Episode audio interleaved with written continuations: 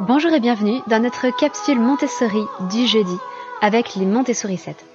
Je suis Anne-Laure Schneider, formatrice Montessori et maman de 5 enfants instruits en famille.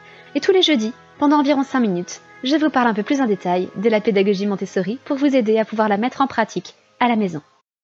J'ai pensé à vous durant nos vacances. J'ai particulièrement pensé à vous un matin, nous étions en vacances chez ma mère et où j'étais allée courir pendant que les enfants prenaient leur petit déjeuner. Et en rentrant, j'ai retrouvé notre fille de presque trois ans couverte de Nutella. Elle en avait sur la bouche, sur les mains, sur les vêtements, il en avait sur la table, il en avait partout. Et ma mère était en train d'essayer de la débarbouiller en s'étonnant de la vitesse à laquelle ma fille s'était salie et avait tout sali. Elle était impressionnée par l'ampleur de la catastrophe, entre guillemets. Parce que pour nous, rien de grave, les vêtements sont faits pour être lavés. Euh, nous n'attachons pas une grande importance aux vêtements de manière générale, tant que nous sommes euh, correctement habillés et à, peu près soignés, ça nous convient parfaitement. Et pour le quotidien, nous ne mettons aux enfants que des vêtements qui sont faciles à laver et qui en ont vu d'autres. Mais ça a été l'occasion de discuter un peu avec ma mère de ce que nous faisions à la maison pour éviter les problèmes avant qu'ils ne se posent.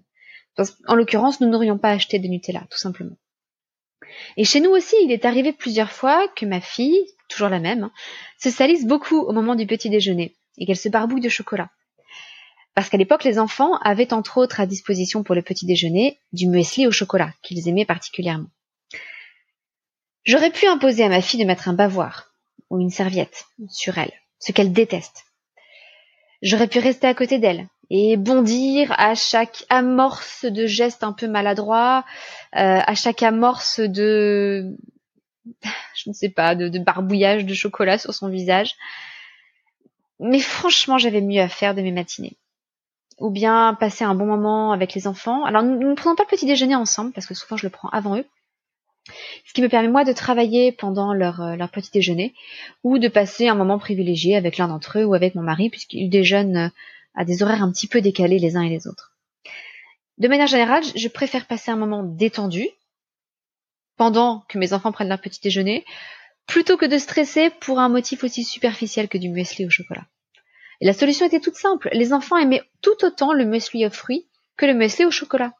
J'ai donc arrêté d'acheter du muesli au chocolat, et puis c'est tout.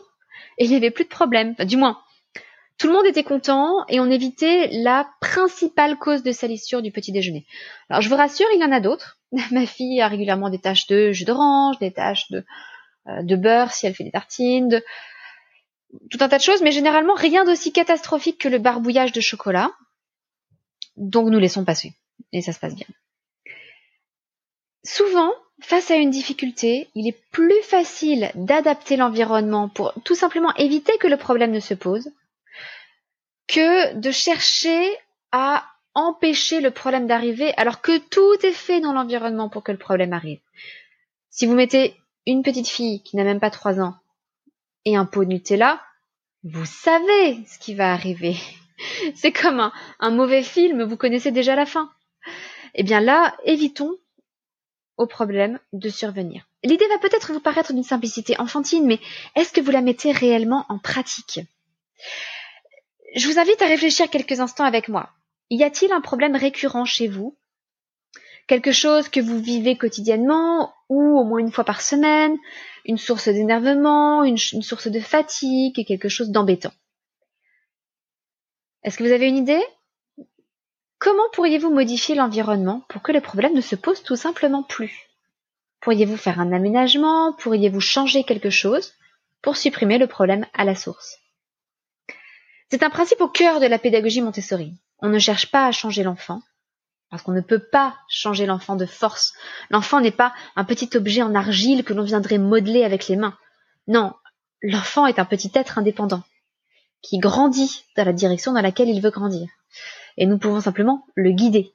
Et ce que l'on peut faire pour ça, c'est de changer son environnement. Donc on ne change pas l'enfant, on change son environnement. Et si vous ne savez pas par où commencer pour adapter l'environnement et éviter les difficultés du quotidien, eh bien, je vous encourage à aller voir ma mini-formation Aménager sa maison Montessori. Elle est remplie de conseils et d'astuces, par exemple pour éviter que votre enfant ne mette ses chaussures à l'envers, pour éviter qu'il ne mette un short en hiver, pour éviter les accidents quand votre enfant veut se laver les mains au lavabo et qu'il est en équilibre instable, et de manière générale pour favoriser son indépendance et son bon développement. vous allez voir que si vous suivez les conseils de cette mini-formation, dans laquelle je vous guide pas à pas pour toutes les pièces de la maison, eh vous allez voir que beaucoup de petits soucis du quotidien vont se retrouver apaisés. Alors je vous laisse ici, mais juste avant, je vais quand même vous lire le gentil message qu'a laissé Sabrina. Elle a écrit superbe podcast. Merci pour ce travail Anne-Laure. Quel travail. C'est super agréable de vous écouter. Beaucoup de contenu très intéressant. On en redemande encore. Si seulement cela pouvait être connu à un plus large public, cela ferait du bien à pas mal de monde. alors je crois reconnaître dans Sabrina l'une de mes stagiaires, avec les prénoms c'est toujours un peu... Euh, elle a écrit Sabrina alias Mina Mina, je, crois que c'est l'une de mes stagiaires. Et quelqu'un, un grand merci Sabrina d'avoir pris le temps de laisser ce message. Et je ne sais plus si Sabrina a suivi ou non la formation Aménager sa maison Montessori.